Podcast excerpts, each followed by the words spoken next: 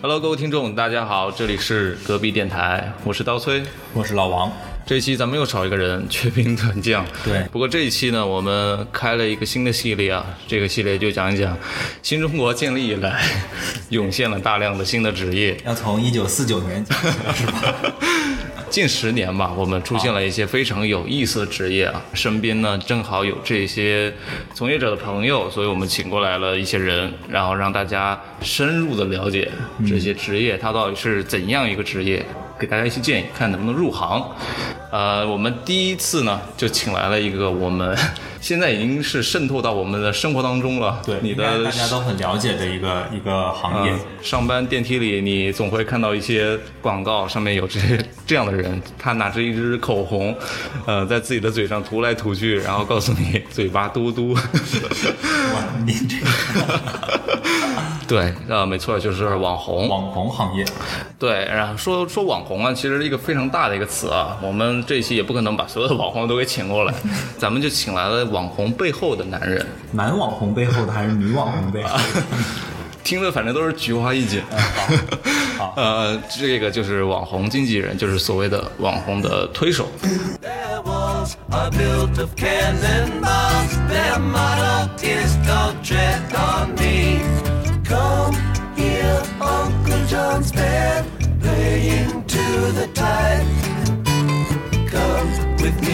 Go alone. He's come to take his children home. 呃，那现在我们就介绍一下我们本期的嘉宾魏魏老师。我现在才菊花一紧，是魏魏老师。来过我们电台都叫老师。啊，好好好，哎，也是没有想到“老师”这个词也是继网红之后又一个，就是不太正面的词，不太正面的标签。嗯，魏魏老师，你，呃，别人一般都是叫小魏吧，叫我小魏。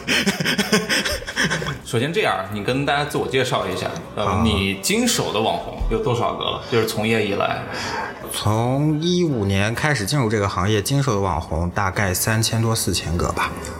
经手的就是这个数量了。对，经手这个数量，但是这个数数量里面它包含模特啊、摄影师啊，以及说各个品类的网红，它都会有。但至于现在这些我经手这些人里面还有多少在活跃、在红的，可能不会有这么多了。就是可能已经周期已经过去了。对对对对对，你大概是什么时候开始接触这个行业的呢？是怎么进入到这个行业里面去？呃，我的第一份工作的话，就是全职工作，就叫做网红经纪人、达人经纪人。哦那呃，当时是在一家就国内知名的电商公司啊，现在就是前段时间它也上市了，然后在这家公司里面去做这个职位，然后专门来去做一些运营啊、BD 的这样的一些工作。所以你当时接触的达人，在这家公司里面大概有多少呢？当时在这家公司里面接触的差不多就有刚才说的数量的四分之三吧，哦，对，基本上都是当时积攒下的资源。那个时候就是刚毕业一五年左右的时候，对对对，在实习的时候吧。啊、就已经接触了这么多。对对对对对，那刚才您说的这个网红经纪人这个职位啊，他他的主要的工作是什么呀？分为两块儿吧，一块儿呢就是 BD，就是达人的一个招募，然后一块儿呢就是达人的运营和培养。呃，您您就不用说这些运营的相关名词了，啊你就直接告诉我们，就是一句话，这个职业到底是干嘛？来人火车票这个报了。就是拉皮条，简单简单通俗易懂的话，就是我是做一个拉皮条的角色，然后就是烟花之地的姑娘们就需要有这个姑娘的货源，然后也要有姑娘的买主，对吧？对，就是所以你就是把这个人，呃，比如说他有一些技能啊，就是所谓的红人，然后对接给需要的品牌方。对对对，呃，品牌方的话，它会有三个需求，一一个呢就是呃拍摄，一个呢就是活动出席，一个呢就是推广，就大概是在这三个呃范围内不太会有大变化。所以你一直就是中间商赚差价。对对对对对，嗯，那些红人凭什么相信你有这个能力去帮他们做推广？然后这个品牌方又什么为什么会相信你呢？嗯，因为我第一份工作的话，我是全职的工作嘛。首先，我当时背靠的平台就是大平台，然后我们是有自己独立运营一个 APP 来专门去做这个事情的，所以我们是合法的。然后后后来，后来就是这些资源，我既然都已经到了手里，不用白不用嘛，就慢慢的呃。有经手过一些合作之后，大家知道说从你这里是有单子的，就是有钱赚的，谁都不会跟钱过不去嘛。对，嗯，就是说白了就是靠个大平台，然后挖个小墙角。对对对，可以这么讲。就现在只是我的一个副业来在做。嗯那能稍微透露一下我们呃一个月能赚多少吗？靠这个副业？呃，靠这个副业的，基本上月平均，如果你有足够的一些副业时间，比如说朝九晚五，下班之后你有足够的时间的话，基本上月收入平均下一万左右。但如果说呃你是没有什么时间，基本上月收入可以在两千到五千不等了。这个就是非常符合我们上一期的话题。所以这个可以作为上一期续集来听啊。可以可以注意。相互衔接。不过话说回来了，王，就是我本人啊，对这个网红这个职业啊，嗯，呃，处于一种既没有什么好感，但是也不到反感的这个程度。呃，我不知道你是怎么看的？我我也跟你一样的观点，就是对于网红这个词啊，不知道什么时候它就不知不觉变成一个职业了。像刚才你也提到网红这个职业，嗯，我觉得这个就让人感觉很费解，就是很多人会去追随，很多人会去，就是你感到不解是吧？你的女朋友为什么会天天下班回去之后看这个人给她试口红？对我给她试不好吗？对你下次就去丝芙兰里面跑给她试一遍。呃，其实就是我感到费解了，他们到底交不交五险一金呢？对，就我我我困惑的其实就是刚刚我所说的，就是。呃，我我很不理解，一些女生她对于这个网红这个职业的狂热，已经到了一个对呃为他消费花很多钱的这样一个地地步了。对对，就是但是不管你和我对这个现象如何不理解，客观来看，这个的确已经成为一个这个社会很主流的一个现象。对，已经成为中国的纳税大户了。对对 对，所以刚刚我我们提到了这么多啊，不知道这个魏魏老师是怎么看的？呃，你生活当中你的朋友其实应该对网红是呃提出的一些一些想法应该是最多的，你接触到的。对对对，因为，呃，就像你刚才说的，网红这个职业突然兴起，那其实在国外的话，它是有一个研究做表明的，呃，有有一个就近两年国内传进来一个词汇叫 vlog，然后拍 vlog 的人叫 vlogger，然后在一七年到一八年的时候，YouTube 做了一次调查，所有十二岁到十八岁的青少年，他们最想成为的职业就是 vlogger，就是做一个网红。嗯，对，所以其实这个东西的话，基本上是渗透到了就大家思维当中来了。一方面可以给大家带来名，另一方面就是直接的会带来钱。对。嗯，那你有就是这个印象？你在接手这些网红的时候啊，嗯，就是比如说第一个，或者是你印象最深刻的一个网红是是怎样子的？跟我描述一下。因为我接手，就是我刚进入这个行业的时候，我其实对网红、对达人或者说对 KOL 是没有什么概念的，因为那个时候其实网红并不是一个褒义词，它甚至连个中性词都算不上，就所以就是一个贬义词。对对对，所以就大家对网红这个称谓就是比较排斥，所以当时就国内呃就也是从海外啊，就从 YouTube 这边传过来一个词汇叫那个 KOL，所以国内的话大家也会用 KOL 这个词来去对网红进行一个称呼。嗯，然后我接手的第一个 KOL 的话，其实是当时还比较出名的，因为我。不太了解这个行业嘛，当时比较出名的一个豆瓣女神叫男生，然后是跟张馨月，哦，就是就是哎，又假装知道是不是？又假装知道，啊，已经被识破了。对，她是一个豆瓣女神，当时的话她流量还比较大的，然后走的是那种清纯的文艺路线。然后我当时是给她发了一封邮件，结果没想到就第二天就收到了她的回复。呃，她当时已经比较大了，所以她是介绍了一个对接了一个她的经纪人给我。就到现在的话，我跟她的经纪人还有来往，不过她经纪人现现在已经到了那个呃已经不做他的经纪人。对对对，已经到吴奇隆的公司，专门带吴奇隆的艺人团队了。对对对，哦，那那其实蛮厉害，所以你一开始的起点就非常高。哎 也没有了，只是起点就是吴奇隆的同事。其实是当时不了解这个行业，所以只能知道说自己知道哪些，自己就去勾搭哪些了。啊，那那你跟这些人去沟通的过程当中，你有没有觉得 他跟普通人有没有什么不一样的地方？其实都是普通人，就是慢慢的，如果跟一些网红或者说直播主播熟了起来，也有一些现在也有一些发展成为了一个呃朋友或者说闺蜜死党的这样的一些角色嘛。然后跟这些人接触下来之后，发现他们其实就是普通人，只不过他的行业是他的行业不是正常的朝九晚五，他可能的工作时间是下午两点到晚上三点。哎，说的怎么这么奇怪这个行业？但确实是这样的，嗯。没关系，我们的听众都很纯洁，不会多想，不会多想。然然后深居简出 是吧？对对对，对，所以，呃，你刚说的，你接触的第一份行呃第一份工作里面接触了那么多的达人，然后一开始其实那个时代对于达人或者是网红这个定义还没有慢慢的出来，嗯嗯，就是你也相当于你是在这个行业里面慢慢摸索嘛，呃，那个时候他们网红意识到自己是网红了吗？他们意识到也没有意识到，就是要用自己的身份流量来赚钱。对对对，没有没有，就其实当时正儿八经可以直接变现的是淘女郎，我不知道你们对这个行业熟不熟悉？哦，啊，你们又假装知道，就是淘女郎啊，就是大家平时买衣服的时候会看到那个商品图、详情图里面都有真人模特去试穿嘛。哦然后这个行对对这个知道对这个行业的话就叫淘女郎。那他们其实就是直接做拍摄相关，只不过明星拍摄的是杂志封面，他们拍摄的是淘宝片。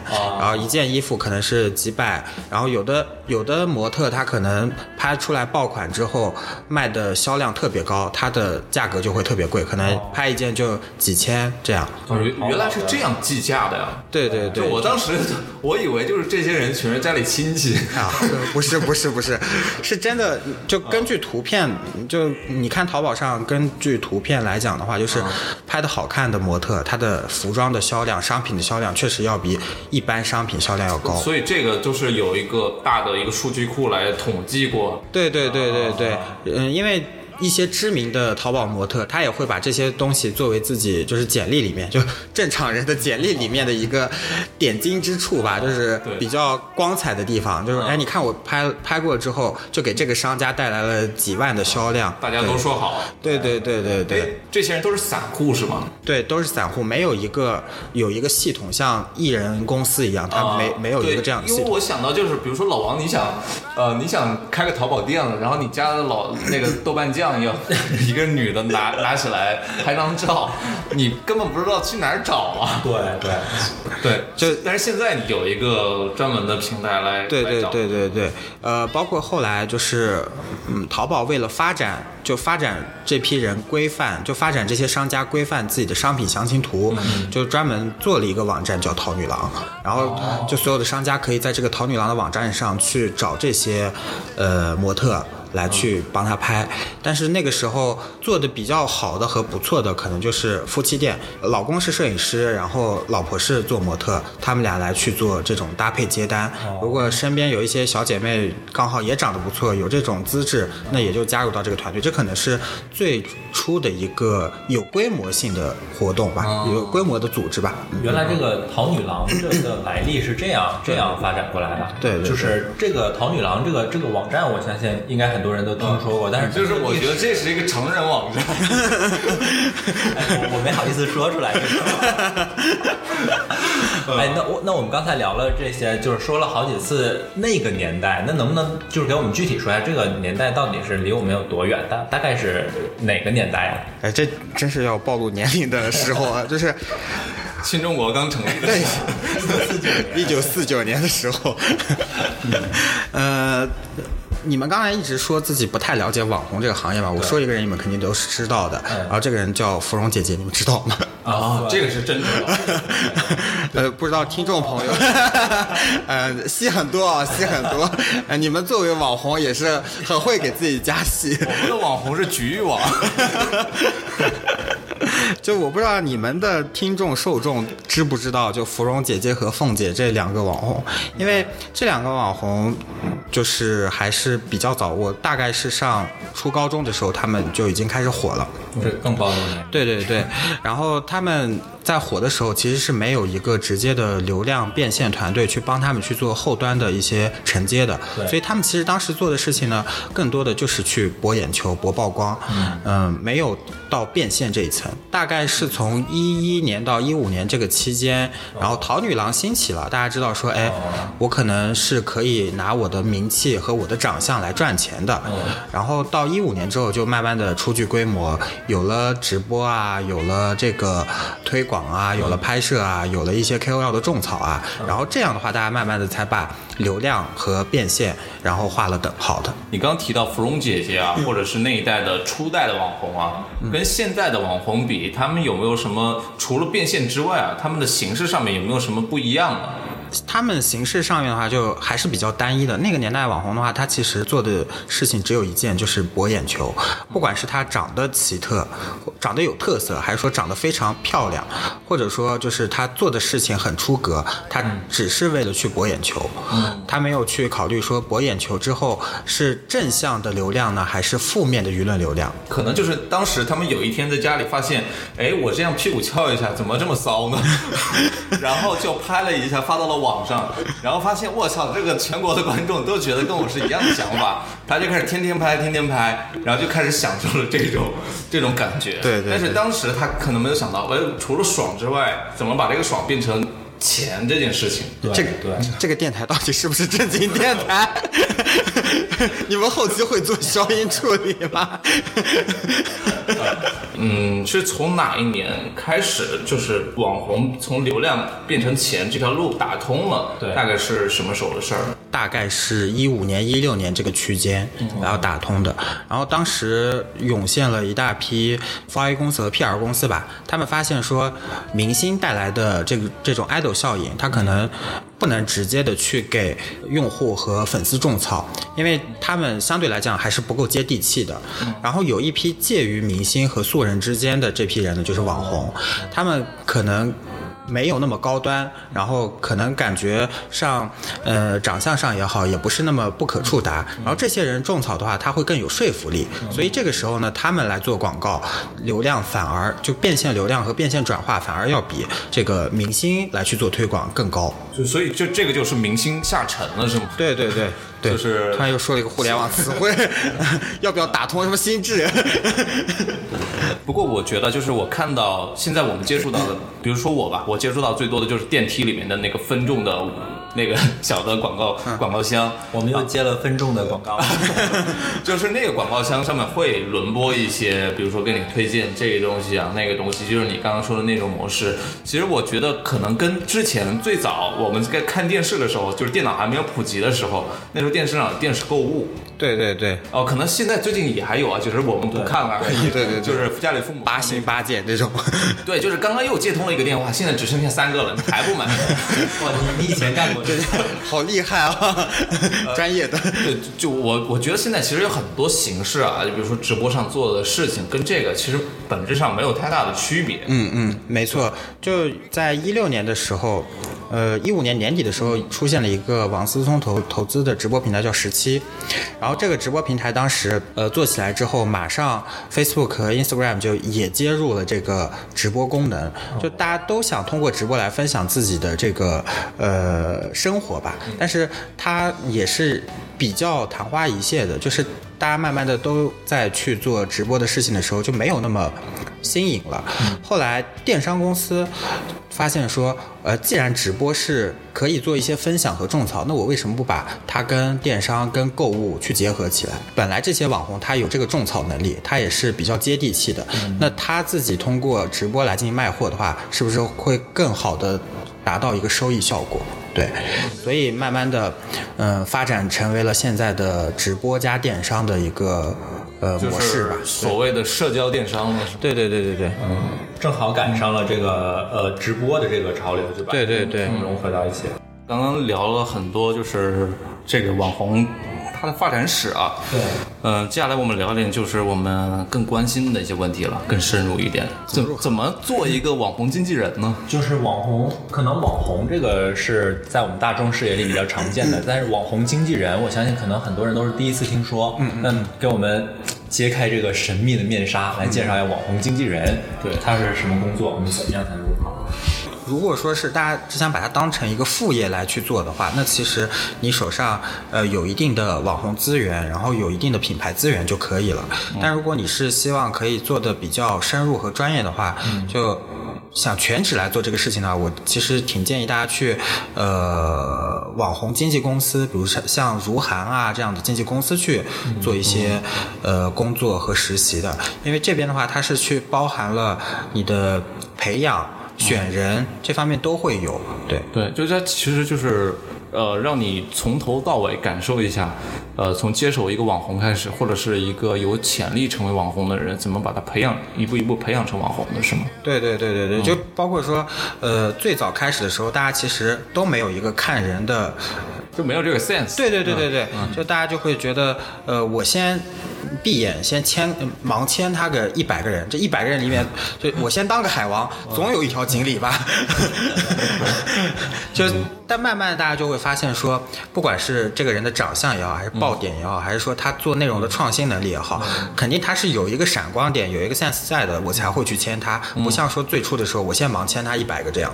呃，这个其实我感觉有点像，呃，早年间那个唱片公司还活跃的时候，就唱片练习生他们有一个部门叫 A N R，就是然后他会去听，比如说去酒吧里面听那个这个驻唱艺歌手歌手怎么样。他如果他觉得就是这个人的嗓音啊特别好，有一下就吸引住了，然后就他可能就会去签他就可能有点类似于这样的一个工作。对对对嗯对对对对。只不过你们的当时的渠道啊，就是接触这些、挖掘这些人的渠道，可能会有点不太一样。你你一般是去哪挖人的？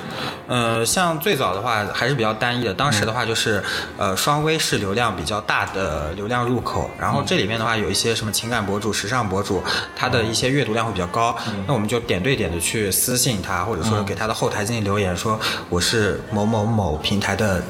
达人经纪人，然后我们平台可能有一些合作和品牌推广机会，那我们是不是可以建立一个合作？然后这种拉到他的联系方式，还有一种呢就是素素人或者有潜力的新人吧，就是我们直接去找一些漂亮的人或者说有潜力的人聚集的地方，比如说呃网红咖啡馆啊，或者说一些呃拍摄基地啊、网红打卡圣地啊，我们在那里放一些小广告。对对对，放一些小广告，呃拉个易拉宝啊，对对对，等 类似这样。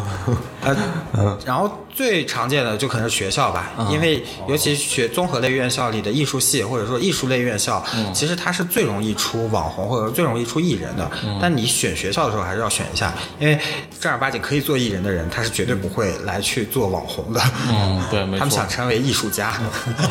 就是当时在学校里还阳春白雪，对对对出来学校两年后下里巴人。对 对。你这个对比有点太残酷了。呃，其实其实也不一样，我觉得就是网红现在变成正经职业了之后，他其实根本没有什么这种高尚啊下流之分了，他其实就是做他这个领域里面该做的一些事情。对对对其实就跟我们普通每个在上班的人一样，只不过他们的工作方式和工作内容跟我们不一样对。主要是工作时间是下午两点到晚上三点。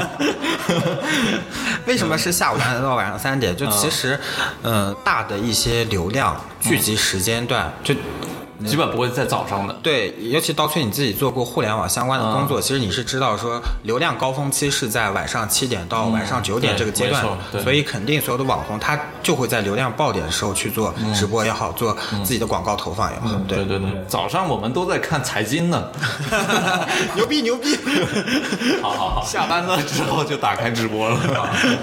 嗯，对，呃，这个是网红，就是你刚刚说的一个入行，它它有没有门槛？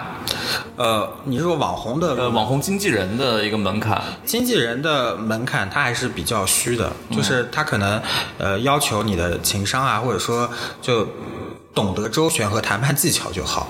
然后有了这些谈判技巧和沟通技巧之后，你去对商家、对品牌，或者说对 C 端的达人，你都是可以去做对接的。然后慢慢的，你对接的人和资源越多了之后，你手里是有这些资源沉淀之后，你就可以直接来做这个事情。但是其实我觉得，往往是这些越是看似没有门槛的，就是无形的东西，反而越难达到。对如果你说那种，就是你大学英语六级过了就可以，你高数考八十分就可以，没错，没错，它是没有没有对标准的。对对对对就就，但是我觉得有一点可以去做一个评价，就比如说，呃，你在大学里面。非常热衷于参加校园活动，就像老王参加了十几次校园歌手大赛，然后成了校园歌手大赛的主持人。啊，最终走向了会计的道路。对，就是呃，可能会慢慢注意到自己有这方面的一个兴趣跟发展的这样一个一个意识啊。对没错嗯然后可能呃，比如说老王，你做校园歌手的时候，有也平时写一写公众号，讲一讲自己是如何黑幕你们的主持人。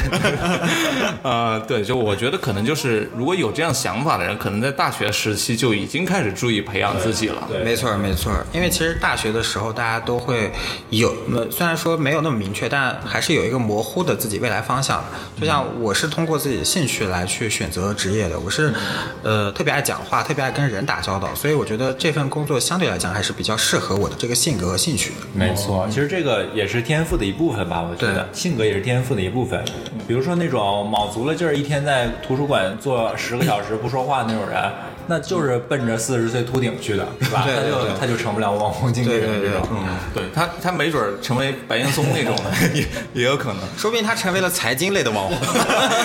就是我们早上看的，对对对，你们早上看的新闻都是别人撰写的，阅读量都是几万加，点赞都是几亿、几万加。就对应那个，就是刚刚这岔开话题，就是对应刚刚你说的那个网红经纪人，可能是下午两点钟开始主要你的上班了，那早上那一波就是新媒体编辑嘛，对呃对对对对月月薪一万的新媒体编辑叫月薪两万呃的，就你的同行们，白领如何穿出月薪五万的感觉。对对对。承包了你一天的手机屏幕。对对对，没错，这个是刚刚说到的，呃，可能一个门槛。那你现在的一个日常是怎样子呢？呃，因为我现在把网红经纪人或者说就是呃做网红推广这个事情，其实是当做副业来做的，所以、嗯所以就是大多数的时候，我可能现在是在等品牌来找我。我不会去主动的去拓展，因为我没有这个时间来去做这个事情。如果说我全职做这个事情，可能我每天有一半的时间是要去跟品牌沟通，你们近期是否有新品发布，是否有活动要有营销的事件要做，那可能这样的话，我可能才会去做后面的安排。嗯，没错。呃，那那你现在做的主要还是以时尚、女装，呃，不是这个这个女性的消费品类的这种网红会多一点。呃，这个可能是行业趋势吧，因为整个大行业就主要消费的群体还是年轻女性为主，嗯，呃，所以就是。管是我也好，或者说其他的一些经纪人也好，他们其实手上最大的品类肯定还是时尚相关和美妆相关的，呃，因为这部分人是最愿意花钱的嘛，对。所以就是如果要入行的话，其实这个方向倒是挺不错的。对对对，先从一个大类来走，当然就是有的人也会另辟蹊径去走一些垂直类的，就比如说财经类网红，对吧？对，这个这个黑财经 怎么回事儿？呃，所以我就建议啊，就是咱们的，因为咱们男性听众居多啊，我建议啊。那下班之后呢，或者是放学之后啊，就去那个商场的卖什么美妆啊、口红啊这些地方待一下午，然后看看这店里有哪些新品，先了解起来，然后呃，或者是去淘宝店里疯狂购买，呃，先把这个领域里面的知识给积攒起来，是吧？你这个知识积累的过程太费钱了。对对对。呃，所以如果我想进入到这个领域的话，我一定得懂这个领域的专业知识嘛。需要懂。就比如说像你刚才说的美妆类网红，嗯，那其实呃，一个美妆网红，他是。呃，最近某男性知名的抖音网红啊，啊。就他其实是付出很大努力的，他可能在口红种草上面，他要试几百支、上千支的口红，然后每个口红的色号，他可能都要做好一定的知识储备，包括说怎么来去描述，然后它的一个品牌背书是什么样，然后它的色号怎么可搭配服装也好、时尚也好、场合也好，它这些都是需要需要去做一个呃了解，然后才来去能给其他粉丝种草的。嗯，那如果你是做这个品类的网红经纪人呢，就是你也得懂这个知识吗？嗯，大概需要了解一些，因为网红经纪人他是在品牌和网红之间的一个桥梁嘛。那你需要去跟品牌了解他最重要的诉求是什么，他在当季的一个新品是不是要推这个色号，再拿口红举例啊，是不是要推这个色号，然后他的一个品牌背书是什么样的，然后他最大的一个需求是什么样的，然后我再把这些东西通过我的理解以及说可能会有的营销爆点，我再传达给网红，再让网红自己加工、再创造，然后再来去做推广。哦，就是这么一听下来还是挺复杂的。是，就是您您需要做一个这个需求端和网红之间的一个纽带。对对对对对。就我觉得还是做财经的方便点。呃，是，那那这个就是成为一个网红经纪人的这样一个一个一个一个道路啊，我觉得。对就是那怎么成为网红呢？这个我觉得可能是更多人去关替我们。广大听众问一下，就比如说我和刀崔，我们俩我们俩想做网红，你你你你们俩是网红，你们俩是网红你。先这么看吧，以你多年的这个网红 sense，我们俩有没有希望成为网红？对，刀崔，我也跟你认识不是一年两年了，你就实话实说吧。就是我是觉得你还你你还挺有红的潜质的，但是你能不能坚持一下？这期电台是我们一七年，就各位听众朋友，这啊就这期电台是我一七年跟刀崔相约要录的，结果直到两年后的今天，我这不是我我信守承诺了，是不是？诚信为本，对，这是这是这个你刚说的，倒是一个我们呃一个非常大的财经作者的一个痛点，就是经常断更啊。对对对对，就如果你我们的电台的这些老粉啊，现在基本都已经洗的差不多了，基本上都是呃，我们一四年的时候更新还挺多的，但是到后面基本上步入社会之后啊，就很少有时间精力把，尤其是像我们主播都在不同的地方上班，很难会聚到在一起去录上一期节目。嗯嗯，所以呃，我建议大家尽尽量不要做播客。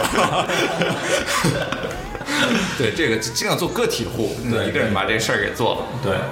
那呃，那所以还是刚才那个话题，就是假如我们有听众朋友想做网红的话，你觉得需要有什么建议给他们？呃，做网红的门槛的话，相对来讲还是比较低的，就是入门很低。嗯呃，要不然你是非常有特色，这个特色的话就是长得有特色，或者说你会做一些比较出格的事情。但是这个的话，就可能会比较像，呃，早期芙蓉姐姐这样的 博流量、博眼球的一个效果。要不我们做一下出格的事情？哎呀，我天呐，听着就菊花一紧，为什么？我们今晚半夜三点见。嗯，然后另一种的话就是技能型，因为从一五年到一六年的时候，呃，整个市面上互联网行业上面就，呃，大家都有了一个短语叫“内容为王”。哦，嗯，所以就是你有内容、有创新点还是比较重要的。那么内容型网红，其实大家在 B 站也好，或者说在呃现在抖音上也好，会经常看到。然后呃，他们不管是做一些教程的辅导，或者说做一些呃其他的种草，它其实都是一个内容向的东西。所以要不然你走内容，要不然你就是可以博眼球，就这么两种通通路。呃，不过有一点我我觉得也是我的一个困扰啊，嗯嗯，就比如说像咱们做播客吧，这这样的一个东西，而且咱们的内容呢，其实乍一看啊，就是什么品牌会投咱们呢？就就很少，除了马应龙痔疮膏之外，我可能就我就想不到其他品牌了。其实啊，你比如说，就是有很多朋友他说我想做网红，然后他也知道就是说现在短视频很火，然后也去拍短视频，但是他也不知道自己的内容在未来是不是有可能会。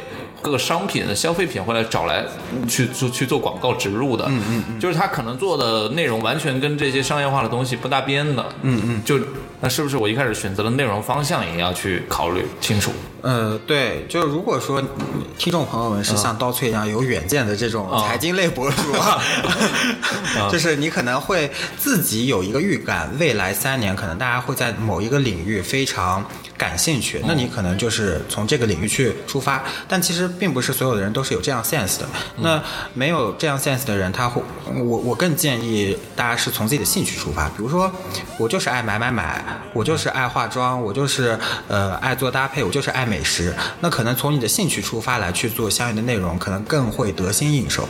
那么第一期你确定了自己作为网红的一个标签之后，慢慢的你需要加入一些呃自身运营的手段，比如说。适当的买粉啊，适当的买赞啊，适当的买一些流量啊，找一些合适自己的平台啊。就比如说，呃，刀崔你不可能去呃微信来去做播客这个事情，你肯定还是会选择像荔枝啊，或者说蜻蜓 FM 这样的一些。呃，还有网易云音乐，对 好好，还有网易云音乐，就大家关注一下 以上几个平台的隔壁电台。未来还有喜马拉雅等等哈。嗯，对，呃，所以就找到平台，然后找到自己的标签是非常重要的。然后，嗯，确定自己标签之后，就要做一些运营的手段。嗯，就像我刚才说的买粉啊之类的，这些是我我觉得是必要手段了。嗯，然后还有一些草根网红的话，他会。嗯，他会研究平台。呃，我接触到一个网红，他是在 B 站做 vlogger 的。呃，他在呃 B 站这边，呃，就看小编每天会推什么样的话题和什么样的标签，他就会去。做相应标签和相相应话题的视频内容，嗯，然后这样视频内容刚好去帮小编去做一个内容的打底。那在没有内容的情况下，我只能把你摘到我这个池子里面来。那有了这个池子，就相当于有了流量。你有了流量之后，慢慢的后续都会比较方便一些，对，比较好。然后在一块的话，就嗯，也是人情关系吧。除了跟我这种野野生的经纪人去打好交道的话，还是建议各位想要成为网红的同学和朋友去多。跟平台的运营去做接触，因为平台运营，尤其做执行的运营，他其实手上是有一些流量和规则在的。你如果跟他打好关系，你的内容可能嗯一般啊，但是你就推，对你就是跟他关系好，他可能就是把你推到个第二屏、第三屏的位置，就比你在第十屏的位置要好很多。对对对，这个咱们要待会儿要联系一下这个网易云音乐的这个运营同学，把我们推到第一屏。对对对，是的。我们其实刚才说了很多关于运营方面的一些网红需要了解的一些知识或者一些技巧吧。嗯，这样我就我就能感觉到啊，其实网红这两个字对于我们很多人来说，可能是你打开手机屏幕的之后的一一项娱乐活动，但是对于他们从业者，对于网红本身或者他们背后的经纪人来说呢，可能。就是他们每天要辛辛苦苦去付出自己努力的一份工作，对吧？没错，没错。对，那这样的话，其实也会有很多艰辛、很多辛苦的在在里面吧。突然要哭了是吧？要开始走煽情路线了。钢 琴起，哎，这个艺术人生开始了哈。对对，是咱们来说一说。网红背后的不为人知的事儿，对对对，就大家都看到网红比较光鲜亮丽的一面吧，就每次看到他在镜头前也好，或者是看到屏幕里也好，他都是呃美美的，然后一直在游山玩水。那其实他可能每次去呃旅游博主，他每次去一个地方之前，他要花一个月的时间去做大量的调研。资料资料收集，到底怎么来去做这个攻略，然后在当地的时候，那攻略毕竟是攻略，它只是一个书面的东西。他在对他在当地玩的时候，发现有一些坑点要必须记录下来，给到自己的粉丝建议。然后回国之后，他可能还要去剪辑视频，剪呃做图文的编辑。然后怎么能让自己的图文可能更让用户、更让自己的粉丝更好的吸收？所以这其实是一个非常呃专业而且艰辛的过程吧。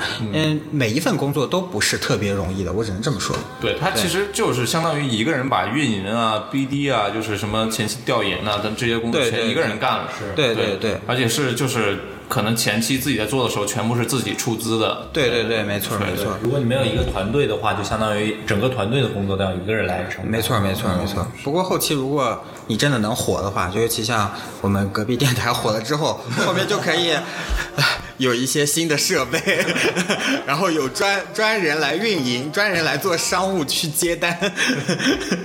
对对对，其实我们这期也聊了不少了啊。那希望这期节目也给到大家一些非常客观的一些建议了啊。那同时大家也要看自己的本身情况啊。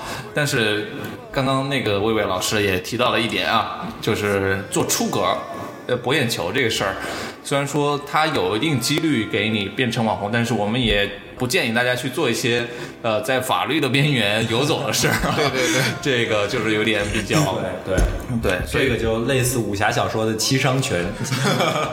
就前段时间有一个知名情感博主某萌，然后他的大号不是被封了嘛？哦其实他就是已经触碰到了就是舆论的底线和就是上面的一个底线了。对他做这种负面的就丧文化的一个营销的话，它其实不是正能量的东西。所以虽然你会火，你会有流量，你会招骂，但其实这些东西是对你很伤的。嗯，对对对，所以我觉得大家选择这个网红里面的品类的时候，可能还是要慎重一些啊。那那咱们这期也不多聊了，呃，我们尽量以一个短的时间让大家快速的了解一个职业啊。呃，那么接下来后续的这个系列的节目呢，我们也会请到更多的一些比较有意思的职业的嘉宾过来跟我们一起聊天。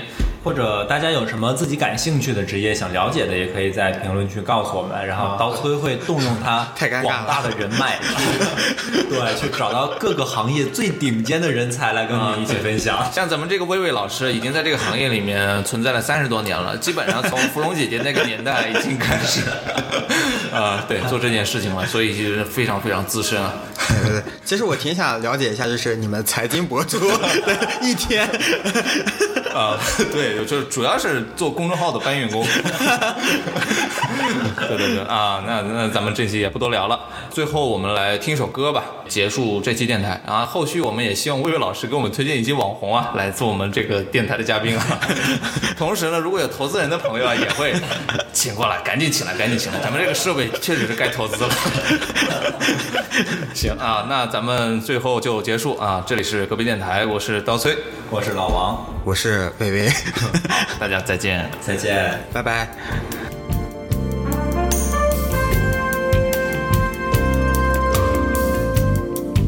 Hey girl, I want you to know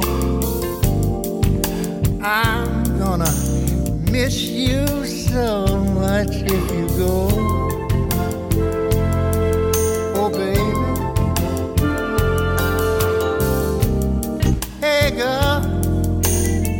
I'll tell you no lie. Something deep inside